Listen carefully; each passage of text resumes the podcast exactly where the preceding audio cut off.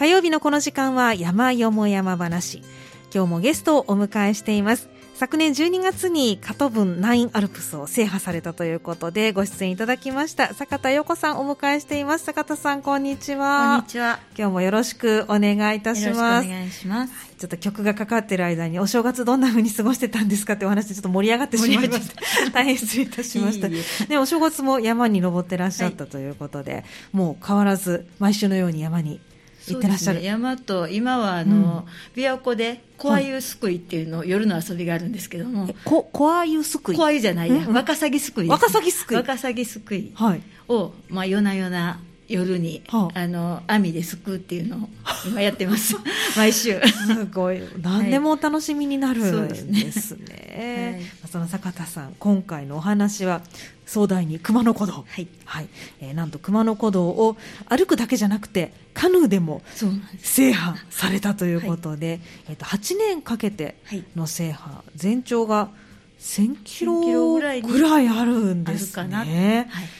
という壮大なお話をちょっとこのね短い時間にお話しいただくことになるかと思うんですけれども、あのまあ皆さん熊野古道ってねよくご存知だと思うんですけれどもちょっとまずはご説明を先にいただきたいなと思うんですが、はい、はい、熊野古道っていうのは熊野三山への参詣道のことでして、はい、で三山っていうのは山のことじゃなくて、はい、和歌山県の熊野本宮大社、はい、で熊野早玉大社、うん、熊野那智大社この3つの神社を指します。で熊野三山に行くルートとして、伊勢寺、中辺寺、小辺寺、大辺寺木地この5つがあって、はい、あと正確には熊野古道とは違うんですけれども、はい、熊野本宮を目指すという広い意味で修験道の大峰奥掛道、はい、この6つのルートが、まあ、あの熊野古道かなっていう 形で。で平安時代ぐらいには貴族がこぞって熊野詣に出かけていて、うん、まあ、京都の城南宮から本宮まで360キロ、はい、で、まあ、往復いかその、ね、行くから720キロぐらいを、まあ、行ってたっていうので、うん、えー、まあ、1か月ぐらいかけて巡礼してたと思うんですけども、はあ、そうなんですね、はい、貴族の人が、あのお供の人を従えて、うん、各所にある王子と呼ばれる王子、はい。うん、あのところを寄るんです、で私最初歩いた時に、はい。まあ、王子って名前を聞いてちょっとこうドキドキと なんか、どんな王子様がいるかなみたいな感じで、ドキドキと、えー、したんですけども、はい、素敵な王子様がいたいるわけではなくて、ええー熊野権現の末社で、はい、えっと、お参りしたりする、うん、したりするとこで、はい、あの、まあ、行ってみたらでも休憩所みたいなところで、位の高い人がそこで休んだり、うん、歌を詠んだりしながら、まあ、巡礼をするっていうところで、まあ、歩いてみると、まあ、いろんな王子、王子様に 会うことがあのできます、席があります、えっと、王子は、本当に王子様の王子、漢字は？ああ、そうです、そうです。それはちょっと一瞬ね、キラキラした感じが。ちょっとね、あの、白馬の王子様とかをイメージするんですけども、違ってたと。えー、あと貴族のその平安時代の貴族なんかもうめっちゃ熊野詣が好きで、うん、まあ、後白河上皇っていう上皇は、はいまあ、34歳の時に1回目の熊野詣に行ったんですけども、えー、まあ、何回ぐらい、まあ、66歳で死んでるんですけども、はい、何回ぐらい行きは熊野詣に出かけたと思われますか？何回ぐらい、うん、34歳が1回目。34歳が1回目、うん、死ぬまでに亡くなるまでに、年に1回2回行ってるとかそんな感じですか？近い近い。近い。はい、えっ、ー、と、33回 ?33 回ってことは年に1回ぐらいそうですね、33回、34回とも言われていますけども、それぐらい、まあ行かれてて、で、後鳥羽上皇っていう上皇も28回とか行って、たくさん行ってました。えー、そうなんですね。後鳥羽上皇なんかは、藤原の定家、定家とか言われている歌人が、あの、まあ、ご存知かもしれないですけども、あのお供として、うん、後鳥羽上皇のお供として行っていて、まあ、歌人やからインドア派やなんですけども、まあ、その、ついてった時に、もう、あの、寒い中、うん、あの、身を清めるために、冬の海で、はい、あの、水ごり、塩ごりっていう海で、うん、あの、身を清める儀式みたいなのをして、はい、風邪ひいてもたとか、あの、泊まったとこ虫多くって、暑くても大変嫌やわとか、山道めっちゃ、あの、でこぼこしてめまいしたわとか、うん、あと、後鳥羽上皇とかが、あの、夜に歌できたわって、うん、あの、聞きに来て言って、あの、呼び出されたけども、もう書き留めるのもしんどかったわっていうような、あの、ぼやき日記みたいなのも残っていて、えー、面白いですね。あの、私も最初は、あの、まあ、長いこと歩くのが好きやから、うん、まあ、ポイント俳句的に歩いたんですけども、はい、まあ、歩いてるうちにそういう歴史とかを知ったりとか、うん、あのポイントポイントで読んだりとかして、はい、余計なんかちょっと楽しく なってきまして。そうなんですね。はい、まあ、その頃は貴族だけだったんですけども、はい、室町時代から江戸時代ぐらいからは、お伊勢参りよりポピュラーになって、そうなんですそうなんですよ、はい、上皇や貴族だけじゃなくて、庶民とかも、あの、こぞっていくようになって、うん、あの、有の熊野詣って、はい、言って、まあ、アリンコが行列してるみたいに、うん、あのたくさんの人が、うん、あの熊野詣に出かけたというふうに、えー、言われているんです、え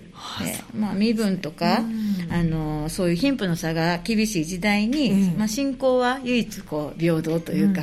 そんなところで、まあ、心の支えになったのかなっていうふうに、えー、思いました。でまあ、そんな、はい、その貴族が火付け役になって、うん、えーと、ブームになった熊野詣が熊野古道の、はい、あの最初かなと思います。これあの6つルートがあるってね、うん、先ほどおっしゃってましたけど、はい、もう平安時代からこのルートがあったということなんですかね？いや、後から後から後から出たルートもあって、その最初のその記事の、あの城南宮から、はい、えー、本宮までは紀伊寺っていうんですけどこれが紀伊寺なんです、ね、平安時代から歩かれてたみたいです。そうなんですね、はい、じゃあここから攻めてみようとかあっちから行ってみようとか皆さんいろんな いろいろだから伊勢の方から来てみようとかあのあるから、はい、まあいろんなあ道があの熊野三山につながっている。っていう、ね、面白いですね。そう思うとすごく本当に歴史のある道ね、ね、世界遺産にもなっていますけどもそれはもうそうだろうなという、うん、19年ぐらい前に、うん。はい、その吉野の大峰と、はい、さ先ほどの熊野三山と,、うん、えーと、高野山、はい、これが世界遺産に登録されたんですね、はい、その道だ三景道と霊場が、はい、えー、世界遺産に登録されて、であのー熊野古道は中平地の6割ぐらいと大平地の、まあ、120キロぐらいあるんですけども、はい、まあ、10キロほど、うん、で高野山から熊野本宮に向かう小平地と大峰奥掛道が登録されてます、はい。ぜひだからあの世界遺産に登録されたという意味でも歩いてみたいと思われる方もねたくさんいらっしゃるかなと思うんですけどそれよりも前から歩かれてるそうですね。皆さんはね。はい。あの、歩くのがお好きっておっしゃってましたけど、なぜここを歩こうというふうに、しかもあの全長1000キロにも及ぶところを歩こうというふうに思われたんですか、えーと、きっかけは、はい、そっか19年前に世界遺産やから12年前なんで、はい。はい、あのじゃ世界遺産になってからそれでからですかね、はい、で、えーと、12年前に、うん、えー、2011年に熊野古道の中辺地のマウンテンレースというトレランのレースに出場したのがきっかけなんですよ。トレランですか、うん、今でこそね、はい、トレランとかトレイルランとかいうのは、はい、まあ、ポピュラーになってきてますけれども、うんはい、その頃はあんまり知られていなくって、えー、あそうですか。そうですそうです、はい、であのスポーツ店とかで、トレイランシューズくださいって言ったら、トレイランって何ですか？みたいな感じに、えー、言われて、まあ、そんな時代だったんですけれども、まあ、レース、はい、山、それより前にあの山を走るっていうのも好きだったので、あのちょっとレースでも出てみようかなみたいな感じでエントリーしたのがそのレースで、あそうです走ってよかったよかったです、山道を走るの、もともと好きだったので、えでそのレースで、はい、えーと、女子の総合の2位になって、すごいですね。これっていけるんじゃんって思って、はい、気よくして、はい、トレーラーももっとしてみたいっていうのと、うん、熊野古道ももっと歩いてみたいっていう気になりました。う。ん、ちなみにこうトレーラーの時って距離はどれぐらい、中ヘチ全部ですか、ね、いえいえ、あの、うん、まあ、ちょっと試しに7キロぐらいのコースを、はい、あの歩いたんですけども、えー、その後もめっちゃトレーラーにははまって、はい、富士山の周り165キロ走る UTMF っていうレースとか、はい、あの六甲山の全山重曹を往復するキャノンボールっていう、え レースに出てめっちゃはまって どハマりしていきました。すごいですね、うん、話の本題の熊野古道の方もそこからはまっていってそうそのレースの2か月後にちょうど、うん、あの中3の息子がその時、はい、当時陸上部で、ええ、卒業記念に熊野古道行ってみようよって言って、うんはい、その中平地、まあ、その時あのレースの時は7キロだったんですけども、はい、2人で卒業記念旅行と称して、はい、えーと、中平地の滝尻王子っていうところから本宮まで40キロ2人で 走ったんです、走ったんですか？はい。で,、まあ、でもレースの時はもう必死やから、えもう景色とか、はい。山走ってんなだけしか分からなくて、うん、景色を堪能できなかったので、はい、あの2人で走った時は、まあ、時間許すあのゆっくり走って、景色を眺めたりして、はい、余計中ヘチも好きになったし他のところも行ってみたいっていう欲求がさらに 膨らみました。そうです、えーと、これが2011年で、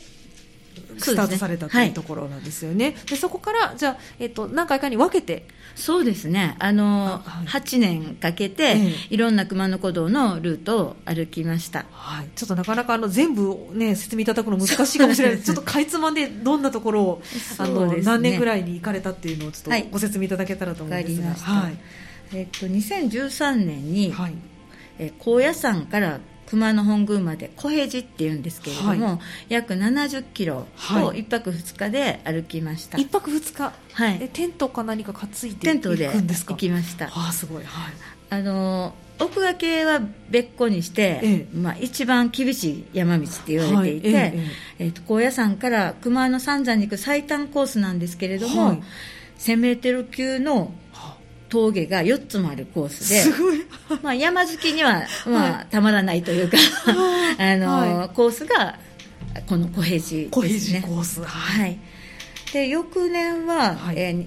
2014年に、えー、新宮の早玉神社から出発して、那智大社を越えて、はい、えー、中辺地の大雲鳥越小雲鳥越っていうところを約50キロを1日で歩きまして、はい。まあ、帰りに12月から3月まで川に作られる大露天風呂があるんですけども、はい、川湯温泉っていうところに使って疲れを癒して大満足で帰りました。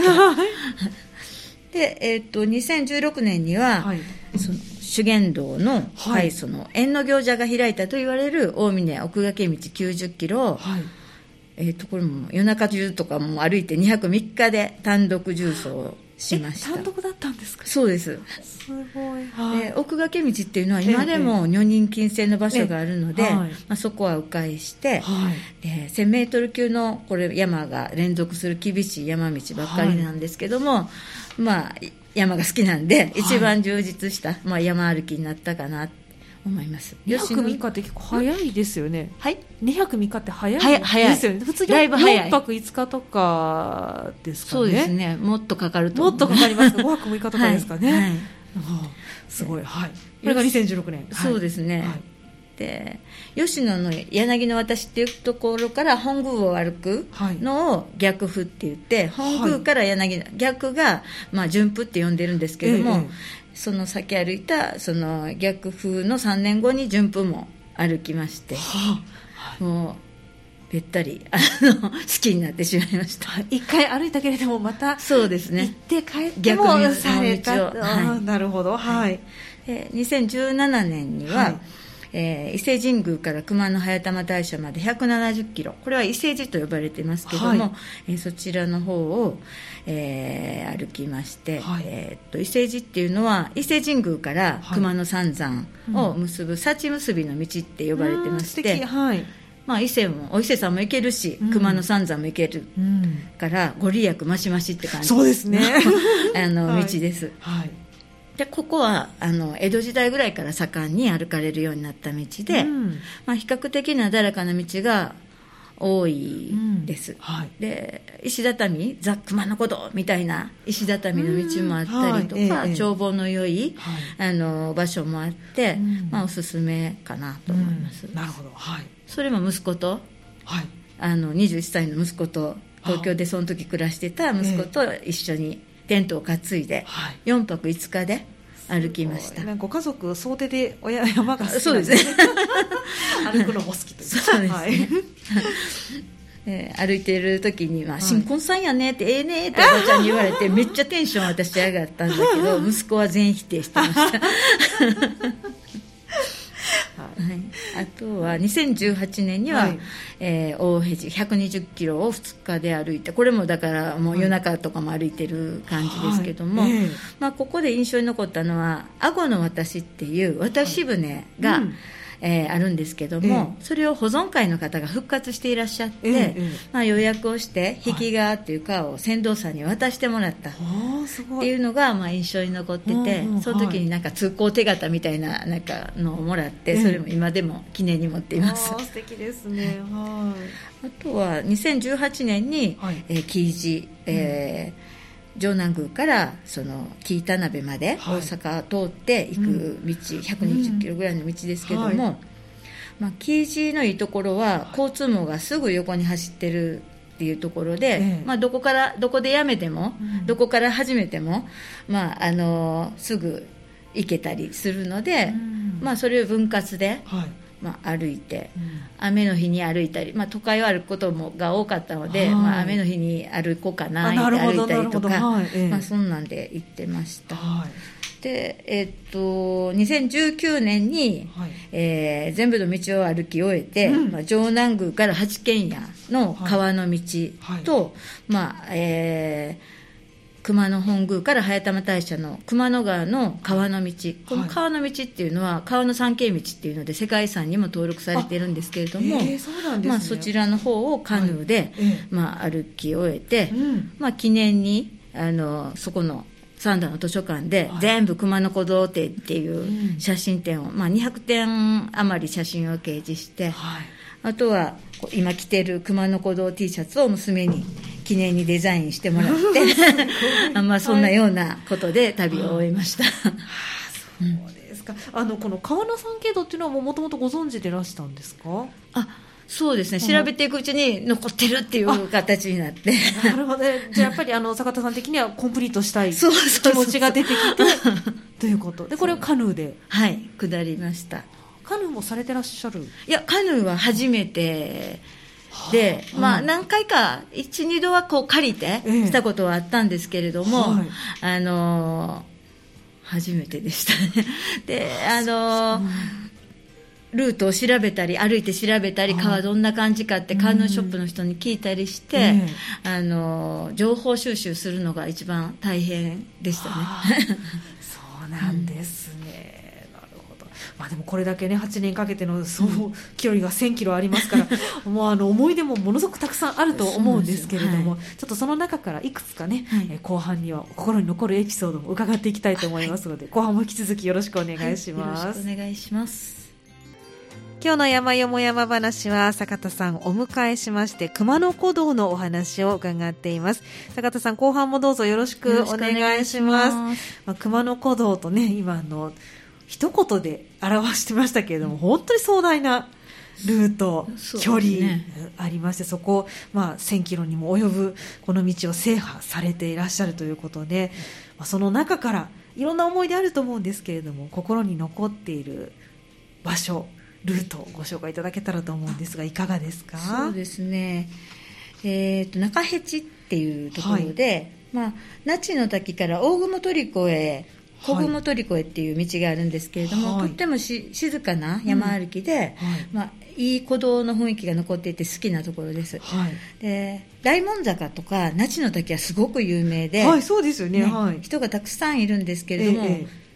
ちょっと入ると誰もいなくて、うん、いる会うのは外国人の人の方が多かったりしてそうなんですね、あのまあ、静かな山歩きを楽しめる、えー、うん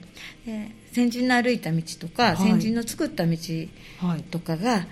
に思いを馳せたり感じることができるのが一つの楽しみだと私は思ってるんですけれども、はい、まあ、観光スポットに、まあ、行って写真パチパチじゃあ次っていうのもいいけども、うん。はい、まあ、より歩いてみて、うん、歩いたからこそ感じることができるんじゃないのかなっていうふうに思います。ああそうなんですね、はい、もう一つは奥掛道なんですけども、はい、あのまあ、厳しい道で、ええ、あの厳しいからこそ、うん、あのもう最後、吉野から歩いて、最後の山で大湯の原とか、本宮が見の町が見える場所があるんですが、はい、そこから見える景色が、もう歩いたものだけが、まあ、感じることができる神々しいまでの景色で、はい、まあ、よかったなっていうふうに思います。ですね、はい、奥掛の道の厳しいアップダウンの道を歩いていると、はい、新宮山彦グループっていう奥掛道の道の整備とか小屋の管理をされてる、まあ、人と出会って話してるうちに、泊まるつもりでなかったその小屋に宿泊することになって、まあ、宴会するっていうことで食べ物につられて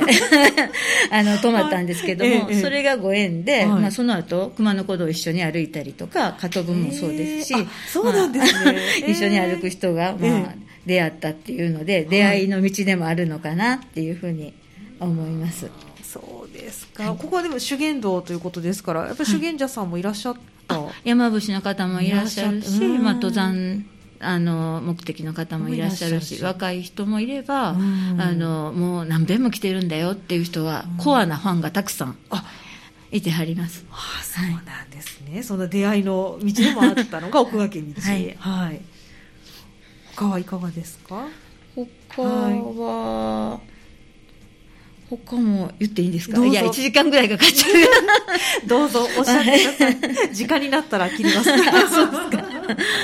あの、一番印象に残ってるのは、はい、まあ大変だったことと重なるんですけれども、ええ、川の道で、川の道、あの、はい、まあすべての熊野古道を歩いた後、うん、まあさて残すは、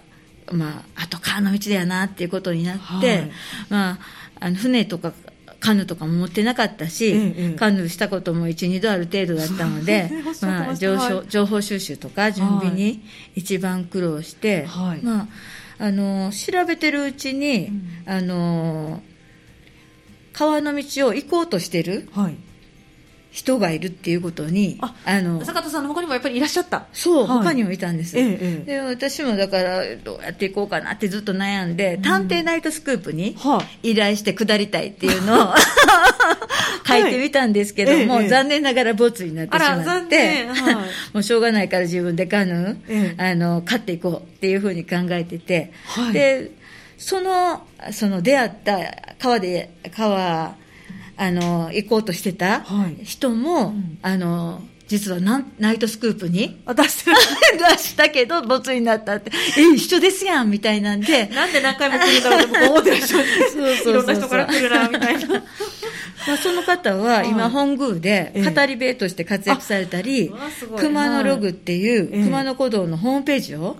立ち上げられえー、まあ、坂本好美ちゃんっていう女性なんですけども。その方も女性ですかね。はい、すごい。はい。まあ、彼女とやり取りをして、えー、実際に、まあ、彼女ともお会いして、川の情報をもらったりして、はい、あの、川の道を行ったのが、えー、まあ、すごい印象には 残ってますね。そうですか、まあ、なかなかね、川の道行かれる方っていうのは、うん、あの熊野古道を歩かれる方に比べると少ない、はいそうですね、ね、少ないけれども、うん、やっぱりなんか、それを山レコにアップしてたりすると、はい、あの私も川の道に行こうと思いますっていうような、やっぱりちょっと熊野古道のコアなファンというか、はい、そういう方が、うん、あのいらっしゃるみたいで、えあの問い合わせ、うん、あ来たりとかもします。あそうなんですね。はい、いやはい、で川の道下るのはその、カヌーも持ってなかったから、カヌー買ったりとか、カヌーを買われたんですね、はい、ゴムのカヌーなんですけどカヌー買って、あと今日持ってきたんですけども、そのカヌーのあの何ですかその鳥カラスみたいな。これカヌーの先につけたんですけども、ヤタガラスヤタガラスあ T シャツの,、はい、あのデザインにも入ってますけれども、はい、3本足のカラスですね。そうそう3本足の導きの鳥って吉兆と言われていて、はい、あの3本足であのあれサッカーのシンボルマークとして有名ですよね、ねこれをあの、まあ、縁起がいいからっていうのでカヌーにつけて。つけてえそれは市販ですか？これ100均で買って足をつけたんですよ。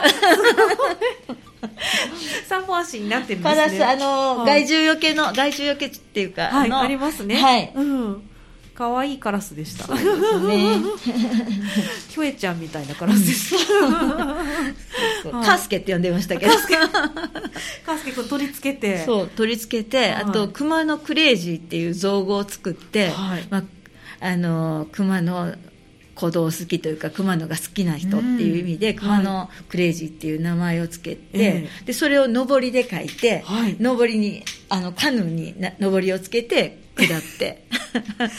準備万端であの下って、はい、すごい楽しく川下りをしましたけど、ね、それ一日でされるんですか？何日かに分けて？何日かに分けて、はい、どれぐらい？えー、っとですね、えー、上南宮から、はい、えー、と八軒家までの大阪の川の道は、はい、うんと2日ぐらいかけたかな多分、えー、2日くらいやったかな。はい。ちゃうわ。3回 ,3 回に分けてて、はい、えー、城南宮の近くの鴨川から、うん、えー、っと2人でカヌーをこいで桂川とか瀬割亭とか淀川とかを通って、えー、で 枚方、はい毛馬肛門っていう肛門がちょっと水門があるので、はい、そこはこうカヌーを上げて、えー、で八軒山で、はい、えー、船を漕ぎました、はい、でもう一個の熊野川は、うんはい、まあ、2日かけて、うん、大井野原近くの熊野川の河原から大井野原って本宮ですね、はい、えー、熊野川を下ってって請川っていうところまで1日目行って、うん、翌日に請川から早玉神社までゴムのカヌーで、はい、えー、下りました。でそうですね、大井ノ原の付近は、うん、まあ、と非常に浅くって、はい、もうカヌーを犬を連れていくみたいに紐でこう浅瀬を引っ張ったり、はい、担いだりして2人で担いだりして、えー、あの下ってあとちょっとカヌーが浸水してえはいあの、カチカチ山の、あの、泥船のタヌキが乗っとった、泥船みたいになって慌てて、お椀コップ で、お椀で。水出したりとか、ハプニングが起きたりして大変でしたけども、まあ、あの、熊野川がすごく雄大で、下った時はなんか、まるで青い鏡みたいに、こう、空とか雲とかを映して、景色を映してて、もうすごい綺麗やなと思って感動しました。なんですね。青い鏡みたい、うん、それでもやっぱり詩人になります。いやなりますなります。そうやっぱりその川の上にいるからこそ分かる、うん、そうですね。ことですよね。カヌーでなくても、うん、その川船の,、あの川下りの船とかは出てるみたいなんで、あの大井ノ原からは出てないですけども途中からは、あの川船をあの復元して、うん、あの下るっていうサービスも有料ですけどあるみたいです、えー、なるほど。じゃあそこで少し坂田さんが行かれたところを体験することはできる、はい、ということなんですね、いやそう。あのゴムのカヌーっていうのを破れたりはしないんですか、はいえーと、うん、その川下り用のカヌーで、うんはい、あのインフレータブルっていうカヌーなんですけども、はい、普通にこう子供がプールで浮かばしてるようなのと比べたら、あのちょっといいもので、えー、下にフィンとかもついてるので、はい、あの川下り用専用のゴムカヌーです。あそうなんです、ね、ってことは、まあ、折りたためるそうですね。ですかね、はい、カヌーってちょっと持っていくには大変な代物だと思いますけど、はいはい、畳めるからこそ何回かに分けていくことができるということ。はあ、面面白いですね。あのカヌー12回しかねそれまでされたことないっておっしゃってましたけど、はい、すぐにできるようになられたんですか？そうですね。やってるうちに。まああの YouTube で見たりとかあの、はあ、ちょっと練習前には浮かべてみて、えー、淀川に浮かべてみて練習したりとかはしたんですけれども、えーはい、そうなんですね、はい、でもなんか登りつけてねカラスがね目の前に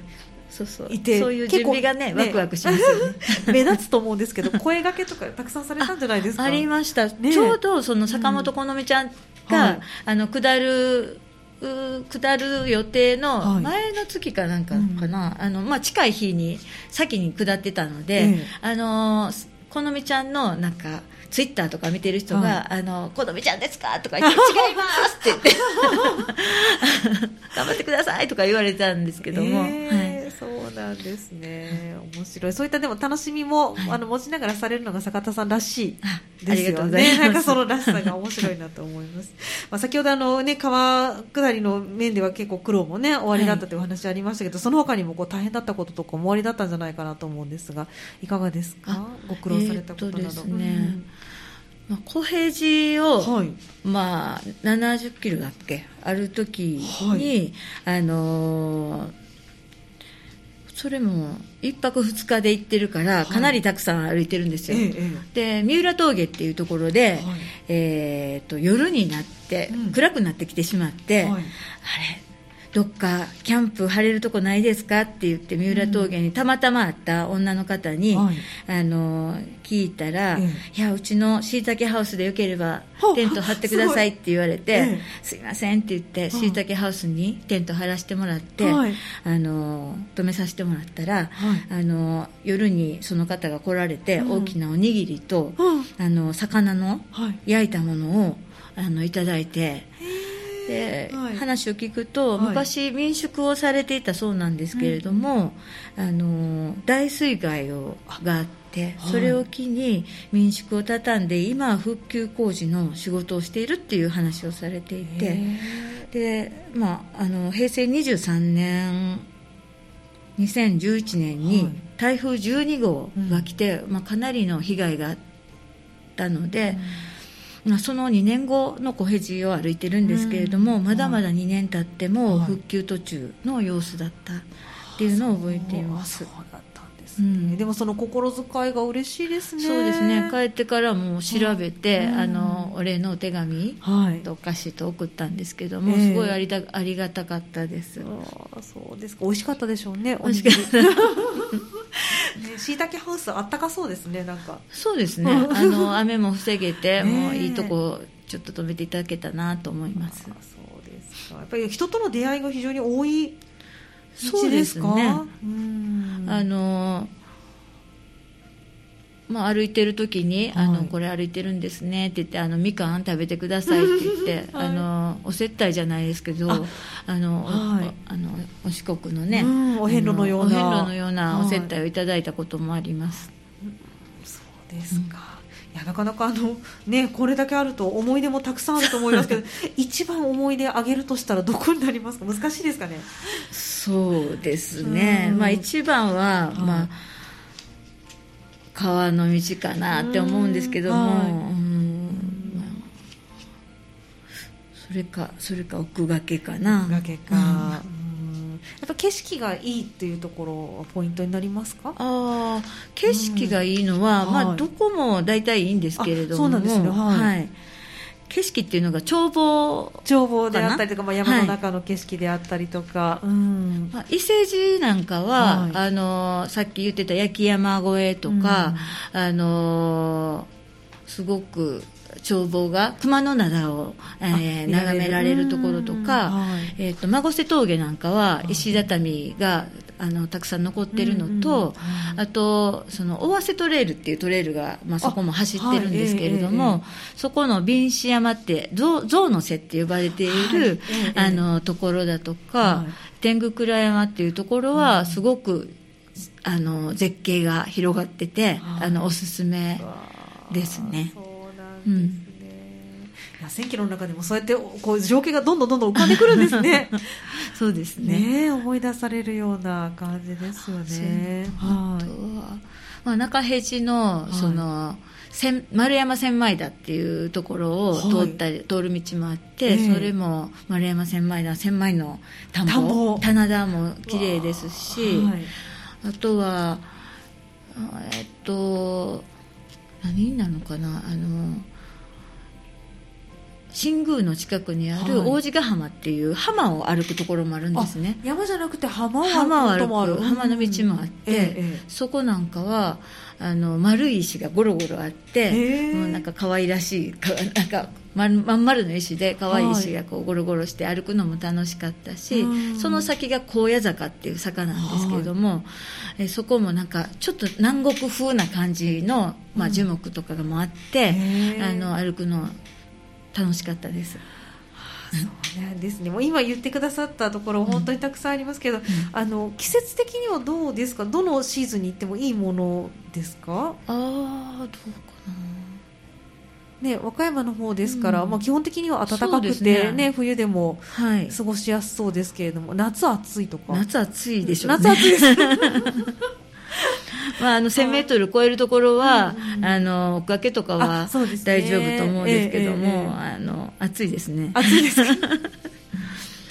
そのあたりだけちょっと気をつけていただいて、あと雨の時なんかは、あ。の石畳だと滑ることもあるので、石畳のコースを通るときは雨あの、まあ、よっぽど注意するとか、はいええ、あのした方がいいのかなって。で雨は雨なりに熊野古道ってもうめっちゃ雰囲気がよくって、あでしょうね、まあ、あの素敵なところなんで、え、雨でも楽しめるっていうのが熊野古道の魅力の一つかなと思います。まあ、あの坂田さんは1000キロねあの歩いていらっしゃいますけど、はい、これってあの部分部分でカットして自分で行くことできるんですよね？そうですね。はい、あの行けます。だから、はい、あのいやこんな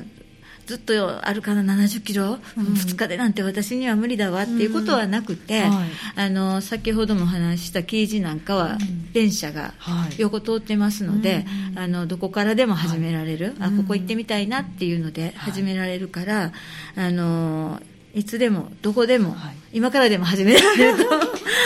います。あの大峰奥垣道もこれ全部制覇しようと思うと大変ですけど、うん、一つ一つ山登ろうと思ったら、ね。ね、登れるところもありますし、はい、だから分割で歩かれてる人にも何遍もお会いしたことありますので、はい、あのそういうトライの仕方はあると思います。うんい。ろんな、その歴史好きで歴史を見たいとか、まあ、信仰の道として歩きたいとか、ちょっと雰囲気感じたいなとか、あのまあ、いやがっつりテント泊で行きたいんやとか、いや観光したいし温泉も入りたいし美味しいものも食べたいしとかいろんな、あの希望に沿った歩き方ができると思います。それもまた熊野古道の魅力の一つかもしれないですね。ました、えー、ぜひ皆さんもねあの真似はできないと なかなか思いますけれども、あのかいつまんで、ね、ね。いいところ、はい、歩いていただけたらと思います。和歌山県の観光連盟のホームページとかで、はい、あの熊野古道の街道のマップが、うん、えっ、ー、とあってそれをダウンロードして、はい、あの行ったら分かりやすいし私も歩くの全部その和歌山県の観光連盟の方の,、その紙バージョンのマップを、あの送っていただいて、はい、それを参考に歩いたので、うん、あのすごく助かりました。あとはそのさっきお話した坂本好美ちゃんのホームページとかで熊野ログで検索すると歴史が知れたりタイプ別のおすすめコースなどもとか。でカフェとかグルメの情報も載ってるのでまあ書籍とかもたくさん出てるしいろいろアプローチする方法はあると思います。ありますぜぜひね、あの2023年熊野古道を皆さん歩いていただきたいと思います。はい、今日の山よも山話は坂田陽子さんに熊野古道についてお話を伺いました。坂田さんどうもありがとうございました。ありがとうございました。以上山よも山話のコーナーでした。